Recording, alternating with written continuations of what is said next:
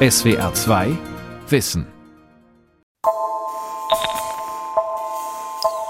Bier ist Heimat, Bier ist Identität, Bier ist Identifikation. Bier kann, kann so viel und dann habe ich erst festgestellt, wie viel Bierstil es gibt und wie viel, wie viel Leben da drin ist und wie viel man entdecken kann, wie viel man erfahren kann, was, was für eine Historie und was für eine Geschichte hinter Bier ist. Es gibt weniger, was mich in meinem Leben mehr beschäftigt, mehr berührt, mehr umtreibt als Wein als Kulturgut und als Kunstform. Ist Alkohol womöglich sogar der Kit der Gesellschaft?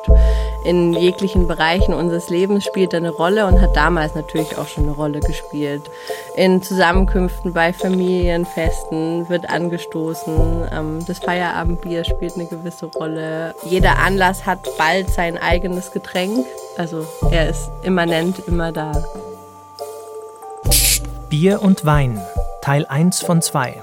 Die lange Geschichte der Trinkkultur von Pascal Sigelko und David Beck. Eine zehntausendjährige Geschichte verbindet uns Menschen mit Wein und Bier. Die Getränke und ihre Herstellung prägen unsere Kultur und unsere Landschaft. Doch beides ändert sich. Winzer und Brauer passen ihre Getränke den Bedürfnissen der Konsumenten an. Der Klimawandel und die Energiekrise machen der Branche schwer zu schaffen, bieten aber auch neue Chancen. Was haben Bier und Wein für eine Geschichte? Warum sind uns ausgerechnet diese Getränke so wichtig? Und was sind die Trinktrends der Zukunft? Darum geht es in dieser zweiteiligen Serie von SWR2 Wissen. Weinfest auf dem Freiburger Münsterplatz, Sommer 2022. Die Sonne lässt die Gläser der Trinkenden glänzen. Was bedeutet Wein für Sie? Geselligkeit. Leben, genieße. Ach, Genuss, Freude. Mmh, Spaß. Ja. Heimat. Ich komme vom Kaiserstuhl und da halt natürlich Weinanbaugebiet und ja, und gestern erzählt, dass er immer gerne Rotwein mit Cola gemischt hat. Also da würde ich jetzt nicht so viel Wert auf diese Antwort geben. Ja, ja gut. Aber das haben wir doch alle gemacht früher, oder? Was? Wie? Wie Rotwein mit Cola? Was ist mit euch los? Korea hieß das bei uns. Ja, ja Korea, genau. Überlegt, wie das hieß, Korea. Prost. Zum Wohl. Vielen Dank, dass das klappt. Ja, ich freue mich auch. Ich bin ganz gespannt. Janina Rösch kennt sich mit Bier und Wein aus. Nicht nur, weil sie selbst beides gerne trinkt, sondern auch von Berufswegen. Also ich bin Janina Rösch, ich bin Kuratorin im Landesmuseum in Stuttgart für die aktuelle große Sonderausstellung, die ab Oktober bei uns im Alten Schloss eröffnet. Und die Sonderausstellung heißt Berauschend 10.000 Jahre Bier und Wein. Bier und Wein sind in unserer Gesellschaft fest verankert. Und zwar schon seit der Steinzeit. In einer großen Ausstellung gehen Janina Rösch und ihr Museumsteam der Kulturgeschichte der Getränke nach. Es geht etliche Jahrtausende zurück in das Gebiet des heutigen Georgien. Die Herkunft bzw. die Entstehung des Weinanbaus in Europa geht letztendlich auf die Kaukasusregion zurück. Und dort haben wir große Verbreitungsgebiete dieser wilden Weinrebe während der letzten Eiszeit, die wir nachweisen können. Und vor allen Dingen in Georgien selbst auf Keramikscherben bei Ausgrabungsstätten. Man konnte Weinstein in den Gefäßwänden nachweisen und dadurch hat man sozusagen den Beweis dafür, dass da eben in den Gefäßen Wein einstmals drinne war.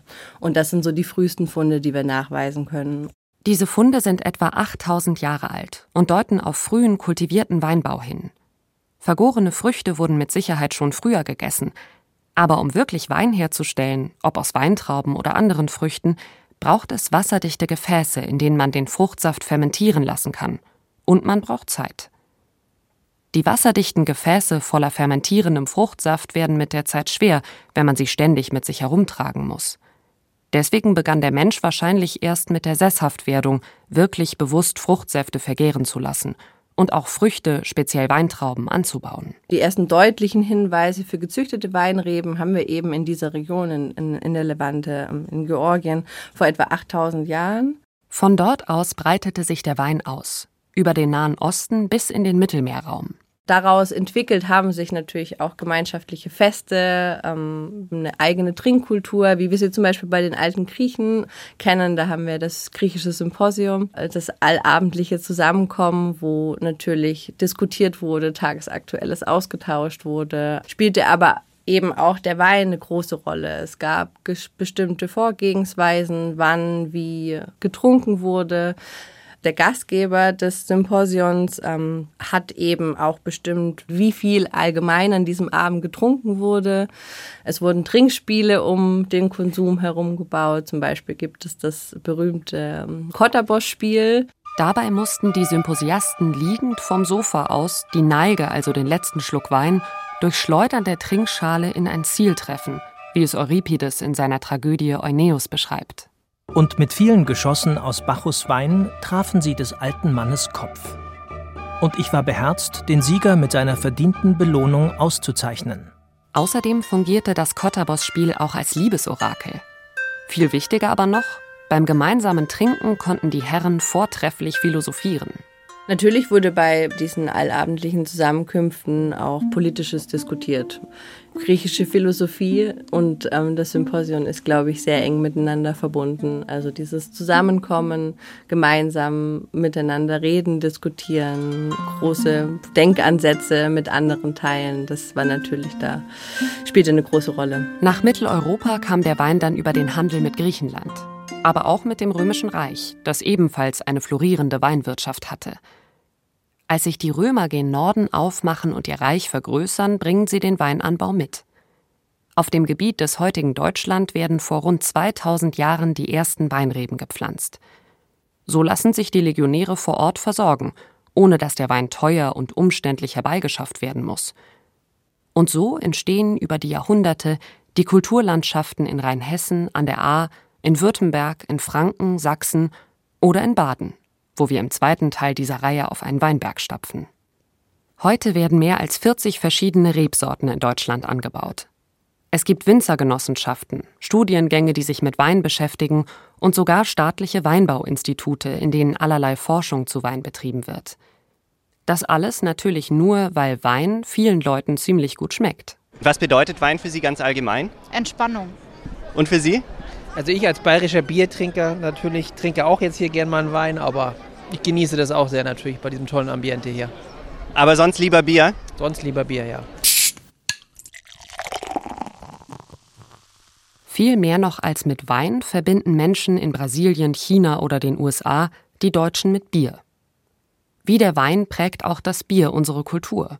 Viele Regionen hierzulande haben eine lange Brautradition. Und äh, wir haben in Deutschland eine ungeheure Vielfalt äh, bei den Bieren.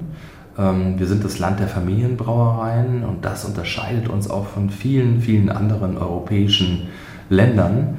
Diese Vielfalt, diese Heterogenität in der deutschen ähm, Braulandschaft. Jede Region hat ihre Familienbrauereien, jede Region hat ihre Bierstile ähm, und diese regionale Prägung, diese Identität, die auch die Menschen dort finden, das ist schon das ist schon ein wunderbares Geschenk und das versuchen wir äh, zu erhalten. Holger Eichele, Hauptgeschäftsführer beim Deutschen Brauerbund, kommt ins Schwärmen, wenn er an die deutsche Biervielfalt denkt. Vielfalt heißt auch Konkurrenz. Die deutsche Brauwirtschaft ist seit jeher geprägt von einem starken Wettbewerb. Und der nimmt zu, auch weil Biertrinker heute nicht mehr ganz so viel trinken wie noch vor ein paar Jahren. Wir haben in Deutschland 1500 Brauereien, wir haben mehr als 7500 verschiedene Biere, wir haben äh, eine Bevölkerung, die nicht mehr Bier konsumiert, sondern tendenziell eher weniger Bier. Auch wenn der Bierkonsum abnimmt, es gibt Orte, an denen Bier nach wie vor fast heilige Pflicht ist. Im Fußballstadion zum Beispiel. Gleich ist Anpfiff beim Karlsruher SC. Dürfen wir Ihnen gerade eine Frage stellen? Wenn es schnell geht, Spiel geht los. Was bedeutet Bier für Sie? Oh, oh. Gute Frage, Nick. Schwierig. Genuss, Abkühlung.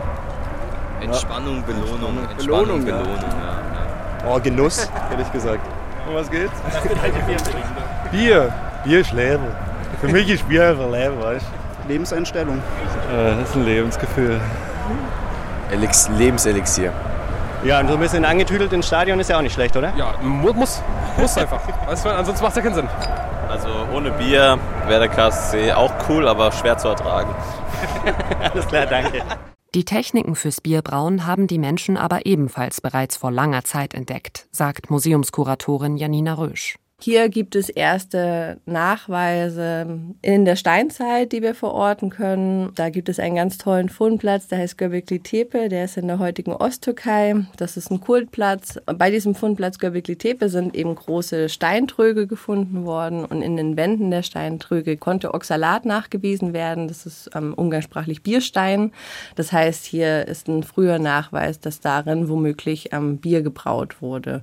Wissen Sie da mehr darüber, wie das entstanden ist? Weil das kann ja nicht so, nicht so zufällig wie beim Wein gewesen sein, oder? Das frage ich mich eigentlich sehr oft auch bei Brot. Wer kommt auf die Idee, irgendwie das zusammenzumischen und dann zu backen?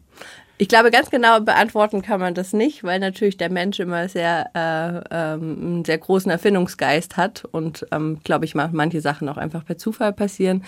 Beim Bier hängt es natürlich ganz stark mit der Sesshaftwerdung des Menschen zusammen, beziehungsweise der Mensch beginnt Getreide anzubauen, Getreide zu verarbeiten, für sich nutzbar zu machen, Brot zu backen letztendlich und dann ist der Schritt dann gar nicht weit, dann auch Bier zu brauen. Da ist es natürlich nochmal mehr Nahrung Nahrungsmittel als berauschendes Mittel letztendlich. Der Alkoholgehalt ähm, bei diesem Bier war wahrscheinlich auch nicht sehr stark.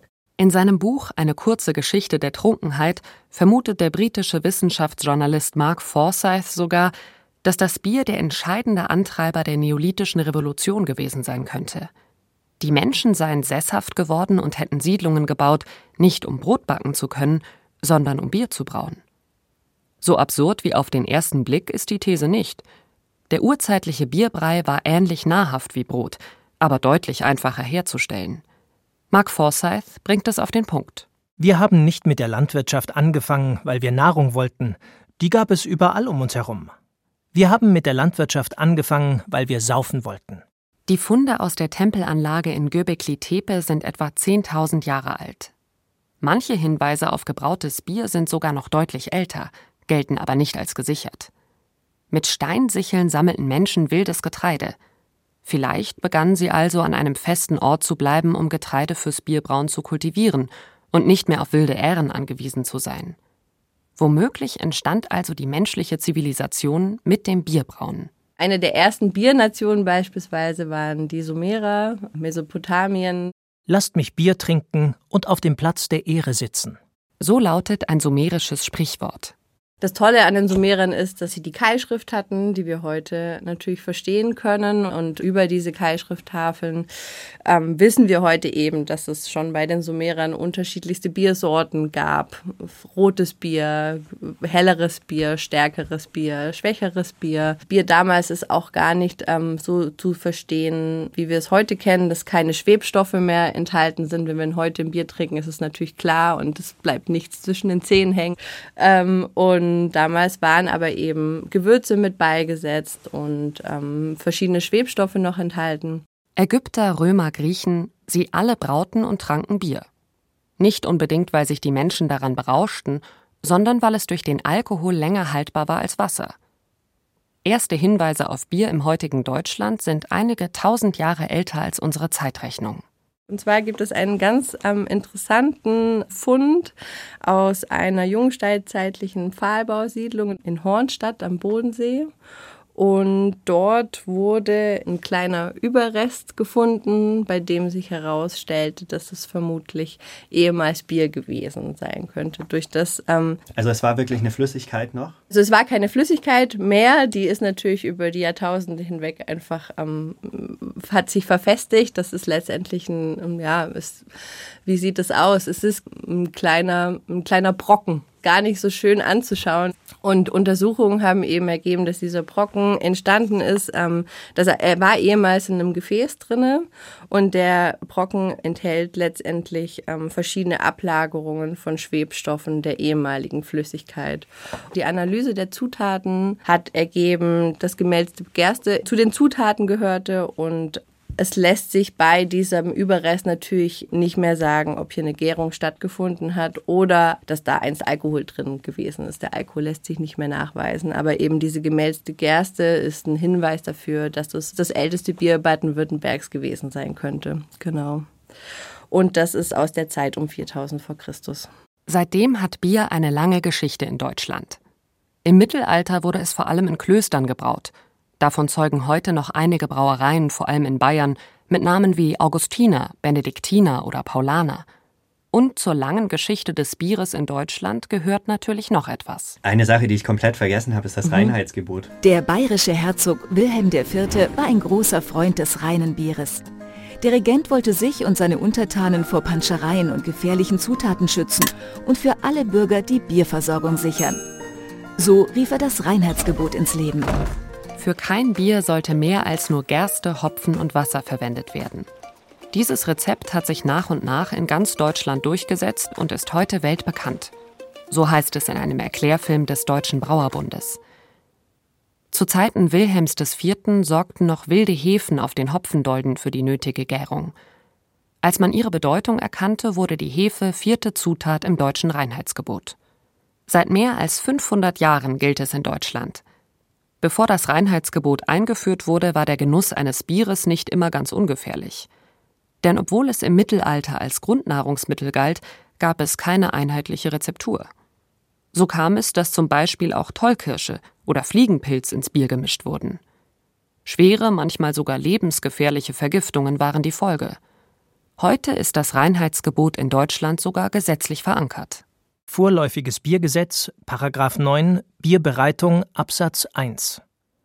Zur Bereitung von untergärigem Bier darf, abgesehen von den Vorschriften in den Absätzen 4 bis 6, nur Gerstenmalz, Hopfen, Hefe und Wasser verwendet werden. In den Absätzen 4 bis 6 ist zum Beispiel geregelt, dass auch aus Hopfen hergestellte Hopfenpellets zum Brauen verwendet werden dürfen. Während des Brauprozesses dürfen auch ganz andere Stoffe zugegeben werden. Einzige Bedingung, am Ende müssen diese wieder vollständig herausgefiltert und entfernt werden können. Für obergäriges Bier, also etwa Kölsch, Alt oder Weizen, ist die Regelung etwas entspannter. Brauer dürfen hier zum Beispiel auch Weizenmalz verwenden. Streng genommen entspricht das nicht mehr dem Reinheitsgebot. Gleiches gilt für Zuckercouleur zum Färben des Bieres. Künstliche Zusatzstoffe sind nicht zugelassen, erklärt der Chef des Brauerbunds Holger Eichele. Das Reinheitsgebot schließt diese künstlichen Zusatzstoffe aus. Es ist, ist also äh, aus der Tradition 500 Jahre abgeleitet, aber es ist unglaublich modern, ähm, den Anspruch zu haben, ohne künstliche Zusatzstoffe, künstliche Farbstoffe, künstliche Aromen, Enzyme äh, zu arbeiten. Beschränkt auf vier natürliche Grundzutaten, Wasser, Malz, Hopfen und Hefe. Das ist das Reinheitsgebot. Bei ausländischen Bieren sei das oftmals anders. Dort wird eben gebraut im europäischen Ausland ähm, unter Ausschöpfung aller technischen äh, Tricks. Zum Beispiel Entschaumungsmittel, damit man äh, den Lagertank zu 100% füllen kann. Ähm, dann fehlt der Schaum am Schluss. Also, was benutzt man? Einen künstlichen Schaumstabilisator. Problem, dann kippt die Farbe weg. Um die Farbe wieder zu regenerieren, kommt dann der nächste künstliche Zusatzstoff zum Einsatz. Das Bier könne trotzdem gut schmecken und sei auch nicht zwingend ungesünder, meint Holger Eichele. Die deutschen Brauereien aber halten trotzdem am Reinheitsgebot fest. Für sie und viele Verbraucher eine Art historisch verbrieftes Qualitätssiegel. Gibt es da in irgendeiner Form eigentlich auch manchmal Bestrebungen von irgendwelchen Anbietern, äh, das in irgendeiner Form zu umgehen für den deutschen Markt? Also äh, das Reinheitsgebot ähm, hat einen sehr hohen Stellenwert bei den Verbraucherinnen und Verbrauchern. Das zeigen auch die Umfragen, die wir äh, gemacht haben. Und äh, wer das Reinheitsgebot äh, umgeht, äh, aufgibt, wird in Deutschland einen schweren Stand haben. Viele kleine alternative Brauereien, Craft-Bier-Brauereien, versuchen aber trotz Reinheitsgebot und Biergesetz auch mal anders Bier zu brauen. So zum Beispiel der Hamburger Sascha Bruns in seiner Brauerei Landgang. Beim Stichwort Reinheitsgebot muss er erstmal mit den Augen rollen. Manchmal ist es schwierig, um, das, um das so zu sagen. Ich meine, du, durchaus macht ein Reinheitsgebot irgendwie Sinn, dass du den Konsumenten sagst, hey, da sind die und die Zutaten drin, das hat irgendwas mit Reinheit zu tun. Problematik ist nur, wenn ich der Meinung bin, Bier zu brauen mit Früchten oder Gewürzen oder sonst irgendwas, ist es ja durchaus immer noch rein im Sinne von Reinheit. Ich kann es dann aber unter Umständen nicht als Bier deklarieren. Schwierig. Wie Sascha Bruns trotzdem biergesetzkonform braut, erklärt er im zweiten Teil unserer SWR2-Wissen-Reihe. Für den Hamburger Brauer jedenfalls ist das Reinheitsgebot vor allem ein ziemlich gutes Marketinginstrument. Bestimmte Reinheitsstandards lege es gar nicht fest. Tatsächlich werden etwa Pestizidrückstände bei den Brauzutaten nicht näher beanstandet. Und auch die Möglichkeit, nach dem vorläufigen Biergesetz beim Brauen mehr als 50 Hilfsstoffe wie Gelatine oder Kunststoffgranulat zugeben zu dürfen, die dann wieder rausgefiltert werden müssen, lässt die Rede vom Reinheitsgebot etwas fadenscheinig erscheinen. In der Weinbranche schauen viele Hersteller trotzdem etwas neidisch auf die Brauereien. Denn Wein ist laut EU kein Lebens-, sondern ein Genussmittel. Deshalb müssten zum Beispiel Zusatzstoffe oder technische Hilfsmittel gar nicht deklariert werden, sagt Stefanie Döring, Weinhändlerin und Sommelier. Das ist ja auch so ein bisschen absurd. Also das Einzige, was deklarierungspflichtig ist, ähm, Alkohol und enthält Sulfite. Also Schwefel, ne? jede Flasche, die ja einmal hygienisch sauber gemacht wird, enthält ein bisschen Schwefel, also ist in jedem Wein auch Schwefel. Was der Winzer jedoch sonst noch so dazu gibt, also zum Beispiel welche Hefe oder wie viel Säure im Wein ist, erfährt der Konsument nicht. Auch nicht, dass viele Weine mit Hilfe von tierischen Produkten geklärt werden, etwa mit Gelatine, Milcheiweiß oder Schwimmblasen von Fischen. An Stefanie Dörings Begeisterung für den Wein ändert das trotzdem nichts. Wein ist einfach ein super faszinierendes Getränk. Also es ist ja auch nur ein Getränk. Also ne, man muss es ja auch nicht höher loben, als es ist. Aber für mich das spannendste Getränk der Welt und wo man halt sehr viel Region, Handschrift, rausschmecken, erkennen kann. Es ist äh, ein Kulturgut, äh, was super wichtig ist. Also der Mensch braucht die Rebe, die Rebe braucht den Menschen. Ähm, weil zum Beispiel Weinberge, die jetzt irgendwie nicht bewirtschaftet werden, die sind aus wie Struwwelpeter. Also, ne, also irgendwie braucht man sich so gegenseitig. Wenn man auf die lange gemeinsame Geschichte zurückblickt, scheint aber vor allem der Mensch den Wein zu brauchen. Und natürlich auch das Bier. Janina Rösch. Die kulturgeschichtliche Bedeutung der Getränke ist, oder dieser beiden Getränke ist, glaube ich, gar nicht so fern von unserer heutigen Bedeutung der beiden Getränke. Natürlich zum einen spielt diese Rolle des Nahrungsmittels eine große Rolle. Darüber hinaus ist es aber ein Wirtschaftsgut, ein Handelsprodukt. Es gibt unzählige Berufe, die sich bis heute entwickelt haben, von Weingärtnerinnen über Winzerinnen bis hin zu Weinfachhändlern und in, im Bereich des Biers natürlich des Brauers. Und nicht zuletzt spielt der Alkohol, das Rauschmittel, wohl oder übel eine der größten Rollen bei der Verbreitung dieser Getränke. Ethanol, der Trinkalkohol, ist ein Gift. Langzeitschäden betreffen vor allem die Leber und das Nervensystem. Eine gesunde Menge, etwa ein Glas Wein am Abend, wie es häufig von Medien berichtet wird, gibt es nicht. Das ist, glaube ich, eben diese spannende Frage, die ähm, wir uns auch gestellt haben oder auch noch stellen, weil wir sie uns gar nicht gänzlich beantworten können, warum trinkt der Mensch so gern Alkohol und das schon eben seit 10.000 Jahren. Und wir haben die These aufgestellt, ähm, ist Alkohol womöglich sogar der Kit der Gesellschaft. Unsere Gesellschaft ist von Alkohol durchzogen.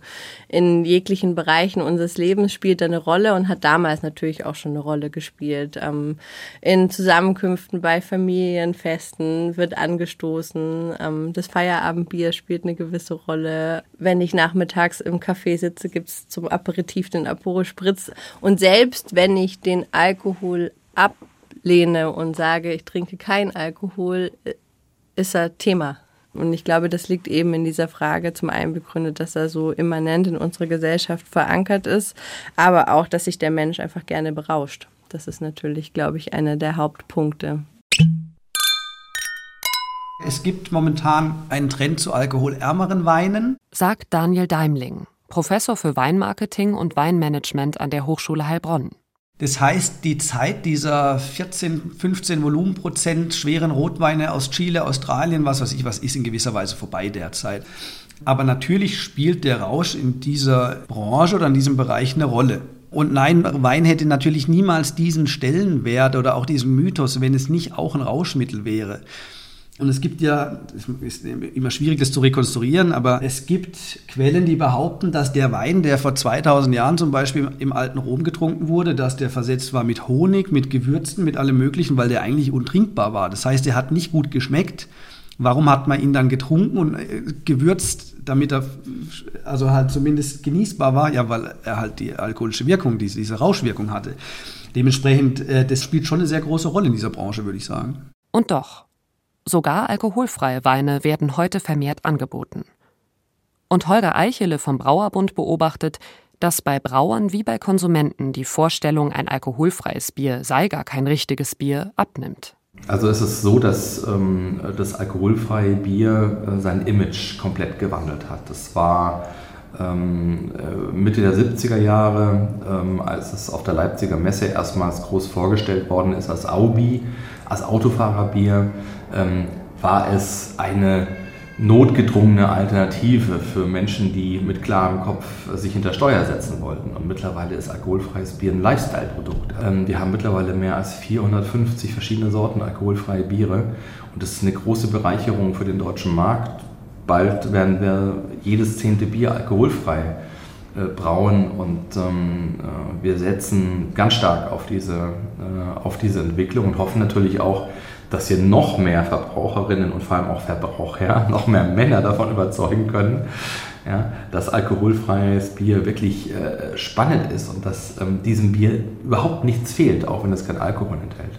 Gerade bei den jüngeren Generationen sinkt der Alkoholkonsum stetig. Das zeigt auch eine Studie der Bundeszentrale für gesundheitliche Aufklärung. Demnach trank 1979 ein Viertel der befragten 12- bis 17-Jährigen mindestens einmal pro Woche Alkohol. 2011 waren es noch rund 14 Prozent. 2021 nicht einmal mehr 10 Prozent.